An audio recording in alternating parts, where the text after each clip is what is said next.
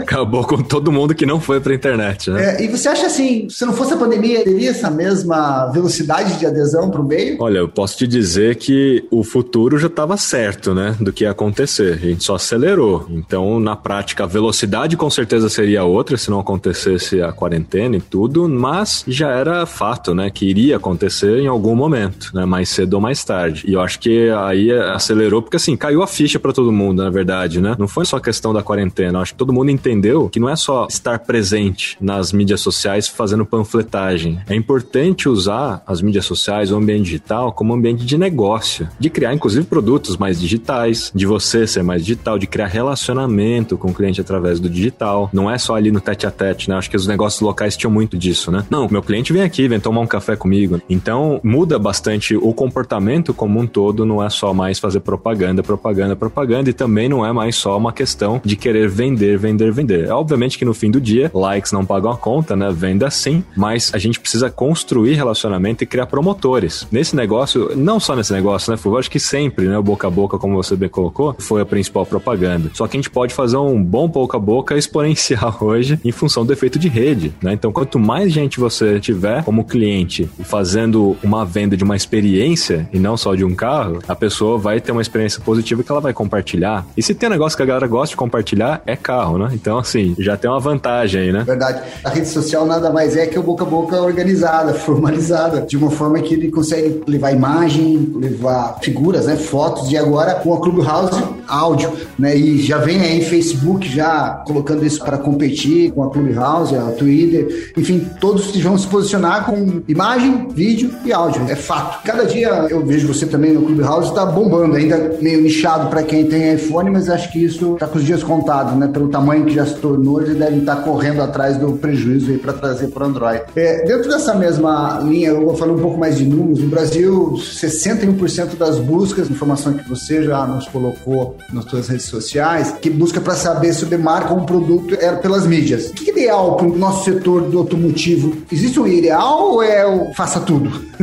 A nossa presença digital é proporcional a nossa capacidade de criar conteúdo em diversas plataformas e em mais canais. Porque o nosso consumidor, nosso cliente, ele está em vários canais. Então a gente também deveria estar. Obviamente que é um desafio diário, né? Entre capacidade de criação de conteúdo e versus investimento. Porque não adianta só criar conteúdo e colocar no ar se você não tiver também um mínimo para impulsionar aquele conteúdo para chegar a mais pessoas que de fato estejam dentro do seu público potencial. Porque hoje viver só de orgânico, né? Acho que a quem vive de orgânico é a Bela Gil, né? Que é só na dieta do orgânico. Mas assim, não dá para viver só de orgânico. A gente tem que vender no fim do dia, então é importante impulsionar o conteúdo para chegar a mais pessoas. Agora, é legal ou não é legal? O que, que seria ideal? Replicar o mesmo conteúdo em mais de um canal, né? Pegar o mesmo post e colocar em mais de um canal. Se não tiver alta sobreposição, o que, que eu quero dizer com isso? Se você tiver no Instagram e você for pro TikTok, pode ser o mesmo conteúdo. Se você fizer tipo um Instagram Reels e fizer um vídeo no TikTok, pode ser o mesmo, porque a sobreposição é baixa baixíssimo. Você vai alcançar pessoas totalmente diferentes e não há um problema. Agora, se você fizer no Facebook e no Instagram, existe uma certa sobreposição alta. E aí a pessoa que te viu lá no Instagram e te segue lá não vai ter por que te seguir no Facebook. Então, um dos canais não vai ter tanto desempenho assim. Isso no caso de um post igual. Mas agora, pensando em formatos diferentes, tipo o YouTube, né, que é mais diferente do que o resto, tem que ser de um conteúdo distinto. O YouTube, ele vai muito bem quando você pensa em um conteúdo sobre aquilo que as pessoas já estão estão buscando. Quando você entende quais são as perguntas que elas já fazem no YouTube, no Google sobre carro, e se você fizer vídeos que correspondem a essa busca, isso tende a ter mais sucesso. Já nas redes sociais, as pessoas não estão buscando ativamente alguma coisa, mas elas estão sempre interessadas em algo que seja super bacana, legal, curioso e que de alguma maneira aumente o capital social delas quando elas compartilharem aquilo. Então, se você faz algo que é super bacana, uma curiosidade que revela uma coisa bacana e a pessoa quer marcar outra no comentário, você tem que ver isso aqui. Ou quando a pessoa compartilha aquele post com outro, fala nossa, olha isso aqui. Quando a pessoa faz isso, psicologicamente falando, ela tá aumentando o capital social dela porque ela mostra pro outro que ela é mais antenada. A gente só compartilha as coisas porque a gente quer parecer alguma coisa, ou mais feliz, né? Ou mais inteligente, ou mais alguma coisa. Então, pense nisso quando for criar conteúdo para as mídias sociais, tirando um pouco do YouTube, que é uma exceção a esse ponto, é que você tem que criar alguma coisa que as pessoas, inclusive, queiram até pagar por aquilo. Então, a pergunta é o seguinte: você acabou de fazer um post, você pagaria pelo menos um real nesse post? que você fez para ver ele, alguém pagaria um real? Se a resposta for sim, você tá indo pelo caminho certo. Se for não, provavelmente você só tá fazendo propaganda. Então é, é o contrário. Aplique a lei de Pareto, 80-20.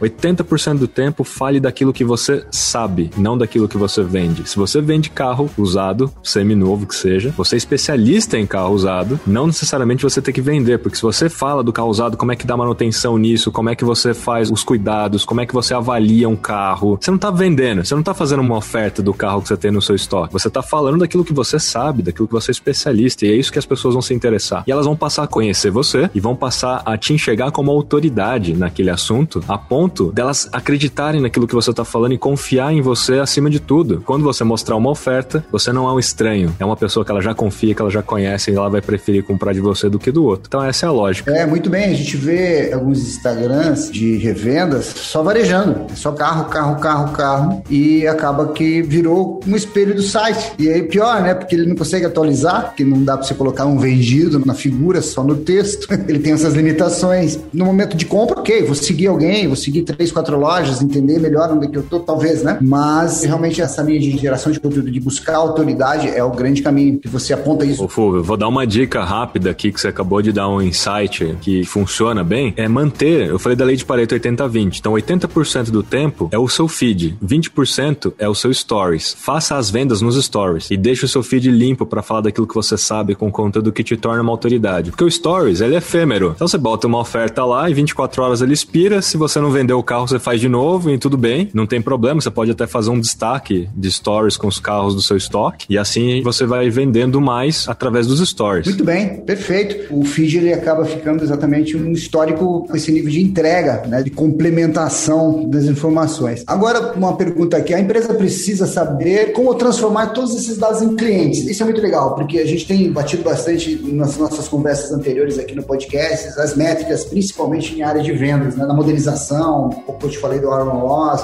de site sales, de você ter receitas previsíveis, a gente está caminhando para isso. E na rede social, exatamente essas métricas são tão importantes quanto na de vendas, também para medir qual que é o resultado do marketing. Quais os principais pontos que você destaca para fazer essa transformação de dados em site, né? em realidade para o nosso parceiro aí, com concessionária ou revendas multimarcas. Boa, então vamos relembrar lá a jornada, porque a gente tem que sempre ter a jornada em mente para saber o que medir em cada uma das etapas, porque senão a gente cai naquele erro de medir uma única coisa só, que é ou o engajamento é a venda em si. Mas vamos relembrar lá então cinco passos: descoberta, interesse, compra, experiência própria, experiência compartilhada. Na descoberta, a principal métrica é alcance. Quantas pessoas novas você alcançou? E o principal indicador chave de sucesso, que está os KPIs, né? Os KPIs, a taxa taxa de penetração nesse público. Então, supondo que você vá lá no gerenciador de anúncios do Facebook. Para quem não está familiarizado, o Facebook tem um gerenciador de anúncios que você pode criar campanhas. Supondo que você vai fazer uma campanha lá para alcançar pessoas novas no seu local. Você pode criar uma campanha com um raio de 2 km da sua loja, se você quiser, a é um custo super interessante. E aí você vai ver quantas pessoas no segmento que se interessa por carro novo ou por aquela marca A ou aquela marca B, dá para fazer isso. E aí você vai ver quantas pessoas. Provavelmente o Facebook vai te mostrar lá, sei lá, 5 mil pessoas, 10 mil pessoas, 30 mil pessoas pessoas que seja. No primeira etapa, você vai entender quantas dessas pessoas você está alcançando a cada post que você faz. Essa é a melhor métrica para o começo de jornada. Não é engajamento nem vendas, porque no começo é colocar você no radar dessas pessoas. Elas têm que saber que você existe. Na segunda etapa, é a quantidade de vezes que você apareceu para a mesma pessoa. Então, a métrica principal é a frequência. E eu não estou falando da frequência de posts, mas a frequência de vezes que você aparece para as mesmas pessoas. Obviamente que se você fizer mais posts, você aumenta a probabilidade de aparecer para as mesmas pessoas. Mas você tem como controlar isso através do gerenciador de anúncios. Por isso que não dá para viver só de orgânico, tem que ir pro lado dos anúncios da mídia paga para você ter esse controle. Aí você vai ter a frequência. E o Facebook chegou à conclusão de que a frequência, dois por semana, ou oito no mês, se o mês tiver quatro semanas, ou dez no mês, se tiver cinco semanas, é a frequência ideal para você captar até 95% da lembrança de marca. Então, se você aparece para a mesma pessoa duas vezes por semana, no final do mês, essa pessoa vai lembrar que você existe. E se ela tá precisando de um carro, se ela tá pensando nisso, ela vai lembrar de você e não vai lembrar do outro. Então, na segunda etapa é frequência. Na terceira etapa é conversão, aí sim. É quantas pessoas se mostrarem interessadas que te mandaram uma mensagem direta perguntando mais informações, virou um lead. Perguntou, virou um lead. Você pode achar que é um lead frio ou um lead quente, dependendo da pergunta, dependendo da situação. Aí no tete a tete, no WhatsApp, no Instagram, você vai qualificar melhor aquela pessoa. E o legal da rede social é que você consegue olhar, se não tiver totalmente fechado, né? Olhar o perfil e entender, né? né? Se realmente aquilo é quente ou é frio. Sim. É, então, aí é lead e conversão. número de leads é a métrica e a taxa de conversão, né? Seria o seu indicador. O que é a taxa de conversão? Quantas pessoas entraram em contato com você e quantas delas viraram cliente de fato e compraram? Esse racional é a sua taxa de conversão. Você tem que entender se ela está aumentando ou diminuindo. Não pode olhar só o número bruto, né? Ah, tive 10 leads. Tá, mas você tem que olhar a taxa de conversão para você ver o que, que você pode fazer para aumentar essa taxa. Você converteu um. Pô, como é que você aumenta para dois? Como é que você aumenta para três, né? No próximo mês meio. um mil reais, teve dois clientes, vendeu um carro. Bom, vista 100 mil, que você vai vender 100.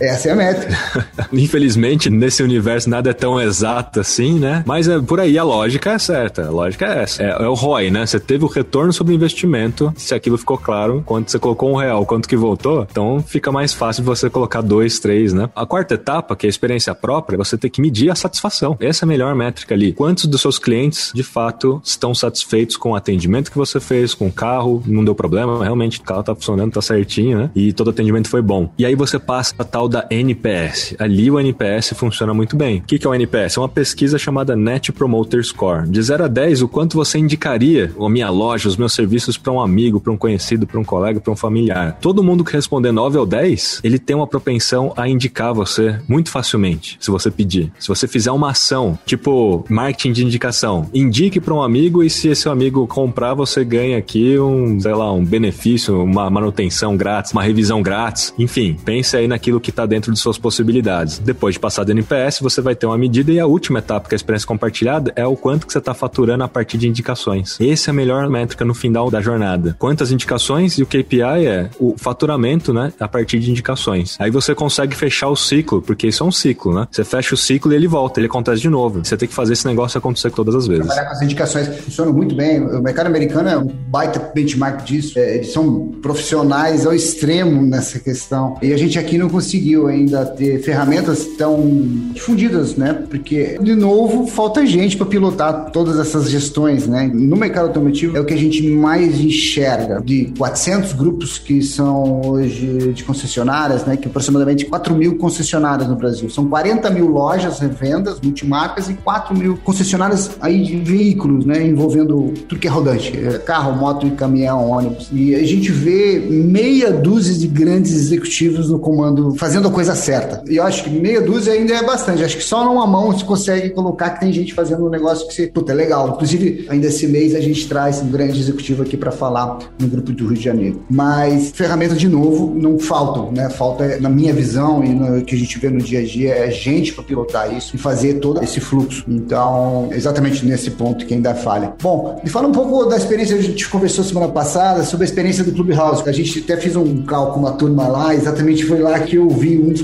de um lojista de Cuiabá, Mato Grosso, que vende picape, é, que ele falou: Ó, não respondo mais nada que não seja no meu Instagram, tá tudo no meu Instagram. Foi lá, agora lembrei, foi lá que a gente teve esse bate-papo. Conta um pouco da sua jornada e experiência que você tá com um grande influencer lá no Clubhouse. Como é que você consegue pilotar tudo isso? Depois você me conta também, mas qual é a tua grande experiência dentro da Clubhouse? Como é que você enxerga isso? É, o Clubhouse ele dá uma oportunidade muito grande para quem não tem afinidade para criar posts e conteúdos nas mídias sociais, como LinkedIn, Facebook, Instagram. Ele dá uma oportunidade muito grande para essas pessoas que não têm essa afinidade a entregar um conteúdo, porque é como a gente está fazendo aqui. Vamos bater um papo e vamos falar. E todo mundo tem alguma experiência para contar, tem conhecimento, tem uma vivência, né? Então você pega, por exemplo, o João do Mac, o cara é diretor de marketing do McDonald's. Ele não fica criando postzinho bonitinho no Canva e tal para colocar nas redes sociais dele, mas o cara é super ativo no Clubhouse, porque ele enxergou uma oportunidade dele passar conteúdo de valor. Cara, é um cara que tem experiência, certo? Quantas pessoas você não gostaria de conhecer e conversar e bater um papo que não ficam fazendo post nas redes sociais, né? Mas tem muito conteúdo para entregar. Esse é o primeiro ponto de vista que eu acho que é um ganho muito grande para todo mundo ter o Clubhouse. Aí o Clubhouse chamou atenção, obviamente, que o Facebook tá fazendo um parecido através do Rooms. Do Facebook Rooms a gente vai ter salas também de áudio. O Telegram também tem salas de áudio agora. O Twitter Twitter lançou o Twitter Spaces. Então, o que, que significa isso? Que muito em breve, não só o Clubhouse, mas praticamente todas as plataformas terão algum formato de salas de áudio, porque isso acho que veio para ficar mesmo, né? Outro ganho também importante é o networking. Como você bem colocou, você estava numa sala, escutou essa pessoa, provavelmente você já foi atrás dessa pessoa, já se conectou com ela, né? O nível e o networking é muito legal ali, porque você escuta a pessoa falar assim, pô, essa pessoa tem um conteúdo bacana ou tem uma experiência bacana, eu quero me relacionar com ela e tal. Então, o nível de networking está muito bom bom. Obviamente que na hora que abrir para Android isso se torna muito popular, a gente deve perder um pouco da qualidade das pessoas que estão ali dentro, sem desmerecer ninguém de Android. Eu uso Android, então eu falo por mim, tá, gente? Eu só estou no Clubhouse porque eu estou com um iPhone emprestado. Não é porque eu tenho um iPhone, eu estou com um iPhone emprestado porque, assim, eu trabalho com isso. Então, assim, eu tenho uma obrigação, praticamente, de estar lá. Mas não é demérito algum, né, usar Android, nada disso. Ou que é mais pobre ou é mais rico, de fato, de ter uma coisa ou outra, mas eu digo que neste momento, como a rede é menor, tem menos pessoas, existe uma qualidade maior. Em qualquer situação é sempre assim, né? Quando você tem poucas pessoas, você tem mais visibilidade. Isso aconteceu também no TikTok. Quando o TikTok começou, poucas pessoas criando conteúdo ganharam uma visibilidade absurda e hoje já tem milhões de seguidores, então surgiram novos influenciadores em função do TikTok que não estavam no Instagram, não bombavam no YouTube, né? Mas tem milhões de seguidores no TikTok porque aproveitaram o momento. Então, em qualquer plataforma fica a dica, né? Quando nasce uma plataforma forma nova, quem entra lá dentro primeiro bebe água limpa e tem grandes oportunidades de crescimento rápido. Mesmo que seja vendendo alguma coisa, ganha muita visibilidade. Depois de um tempo, quanto mais gente está naquela rede, mais gente criando conteúdo, maior competição pela audiência, menor alcance. Isso está acontecendo, inclusive, com o próprio Instagram nesse momento. Tem muita gente no Instagram agora já. O Instagram já bateu 100 milhões de usuários brasileiros. E em breve, daqui a uns 12 meses, ao que tudo indica, deve chegar ao mesmo número de usuários do Facebook. Chegar perto perto dos 130 milhões. Então, imagina só, é muito mais gente criando conteúdo. Acho que vira uma coisa só, é a mesma turma. É o mesmo dono, né? E tá muito integrado. Não vai ser uma coisa só, eles não vão matar a marca Instagram para virar uma coisa só. Isso tá muito claro, até porque o Instagram vem faturando muito e não tem por que eles fazerem isso. E o Facebook continua ativo para vários segmentos, ele é muito bom para geração de leads, para conversões, até porque pode ser o mesmo usuário em ambas as redes, só que o usuário no Facebook tem uma propensão a clicar em anúncios anúncios e sair da plataforma Facebook muito maior do que no Instagram. No Instagram, você não quer sair do Instagram, você tá ali vendo um story, você não quer arrastar para cima e sair e cair numa página. Você quer continuar ali, dentro do próprio Instagram, né? Agora no Facebook, você tá mais propenso a clicar no anúncio e sair do Facebook. Então a taxa de cliques e as conversões do Facebook são maiores do que do Instagram. Mas se você entende essa lógica, para o começo de jornada, que é só aparecer no radar, cara, o Instagram é fantástico, né? E tá todo mundo lá. Então fica assim a lógica. E esse é um pouco da minha contribuição do Clubhouse. Vale a pena para quem possivelmente principalmente tem o iPhone agora, vale a pena entrar, entra nas discussões, entrega o conteúdo de valor através de áudio e ganha visibilidade networking. Esse é o momento. Verdade, é como o podcast, né? A diferença do podcast é que a gente consegue perpetuar, não deixamos gravados aqui para que no futuro possa ouvir. O Clubhouse é ouviu, acabou. Eu acho que deve mudar um pouco o modelo de negócio, deve vir inovações aí, principalmente dessas plataformas líderes aí de mercado como o Facebook, enfim, com novidades aí nessa questão do áudio. Eu venho postando em áudio há algum tempo, desde 2015. A voz para mim com a empresa anterior que eu tinha tive. É, já era um sonho muito antigo de mensurar as ligações telefônicas, de ouvir, de adequar os atendimentos, né? Porque ainda há uma discussão no mercado automotivo, ah, em quanto tempo eu devo responder um lead? Falei, Poxa, a pessoa que chega a fazer uma pergunta dessa, ela está muito desinformada, porque eu fazia uma comparação muito grotesca até. Seu telefone toca, você deixa para atender depois?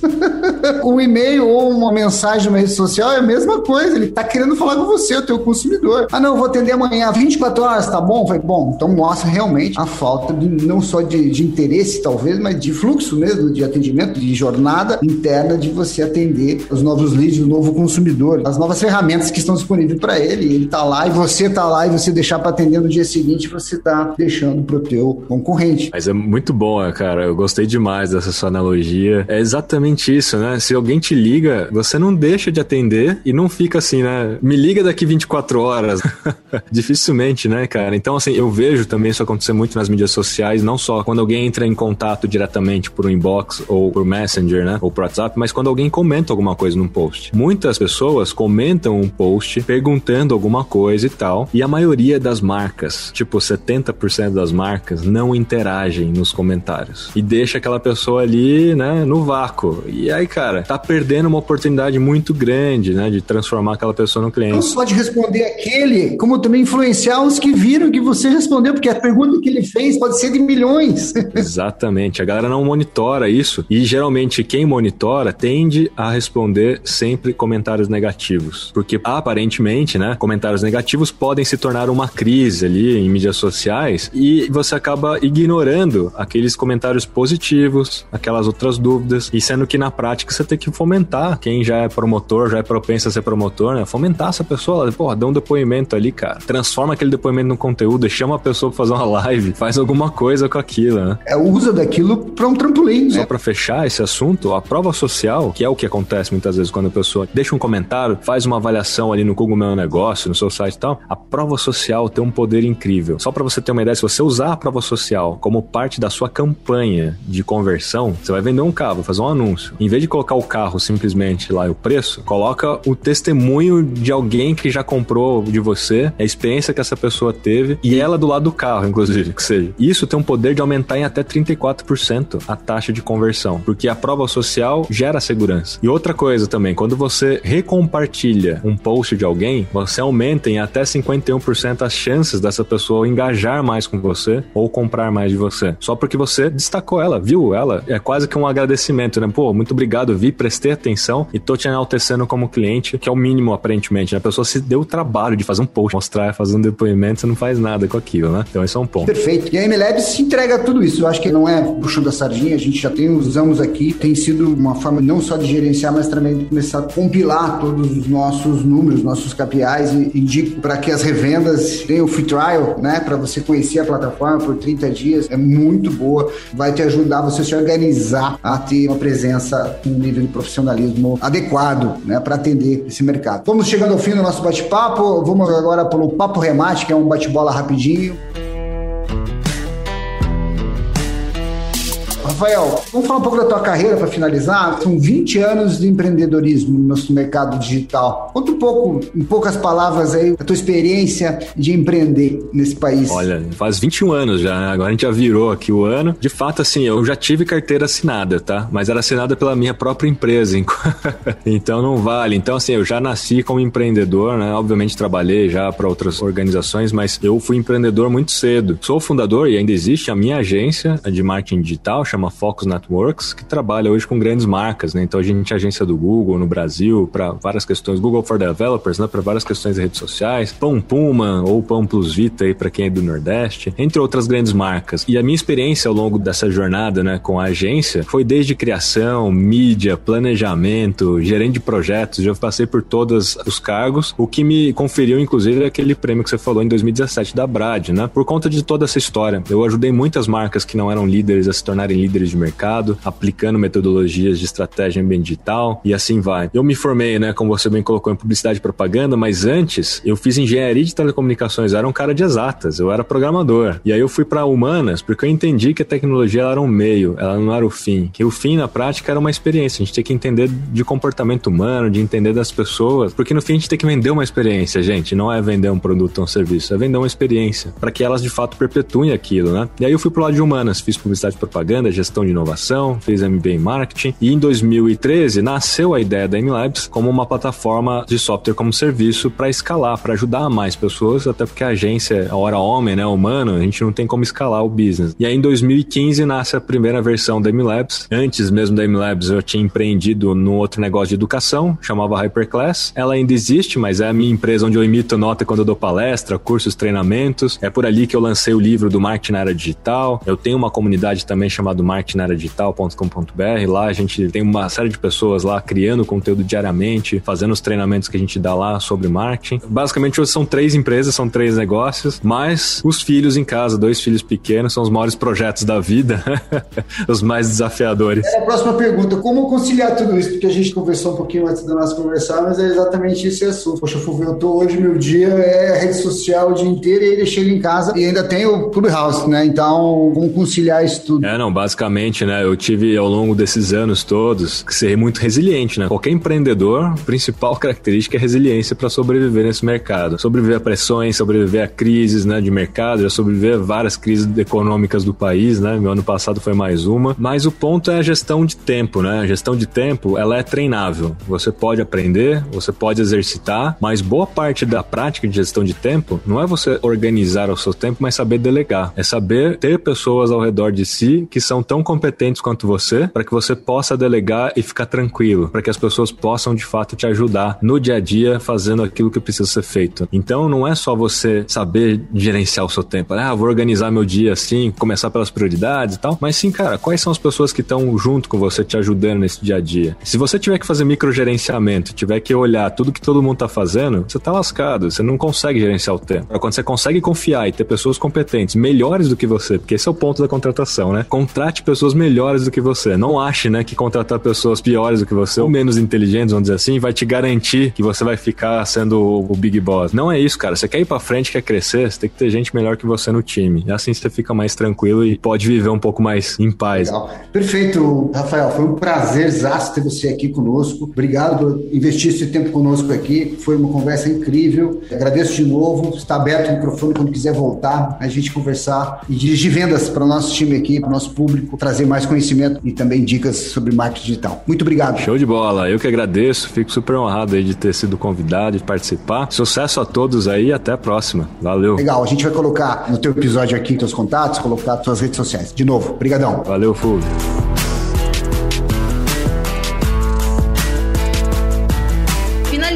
mais um Dirigindo Vendas, o podcast da Alta Remate. Lembrando que o nosso bate-papo é semanal, então programe a sua rota e já salve esse destino para os próximos programas. Faça download, compartilhe. Até o próximo episódio e volte sempre! Esse podcast foi produzido e editado nos estúdios da Audio Edge.